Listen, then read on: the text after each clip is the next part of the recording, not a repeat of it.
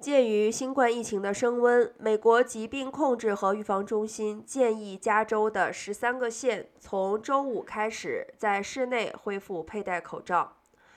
在该州的五十八个县中，有十三个县目前被归类为高风险社区水平。阿拉米达县包括奥克兰和旧金山湾区的一部分宣布将于周五重新引入口罩规则。另外，圣贝尼托。圣克拉拉和萨克拉蒙托县也是 CDC 建议人们在室内佩戴口罩的管辖区。根据疾病预防控制中心的数据，目前共有百分之七十二点六的加州人接种了两剂新冠疫苗，而十二岁以上的人中有百分之五十三点三接受了加强针的注射。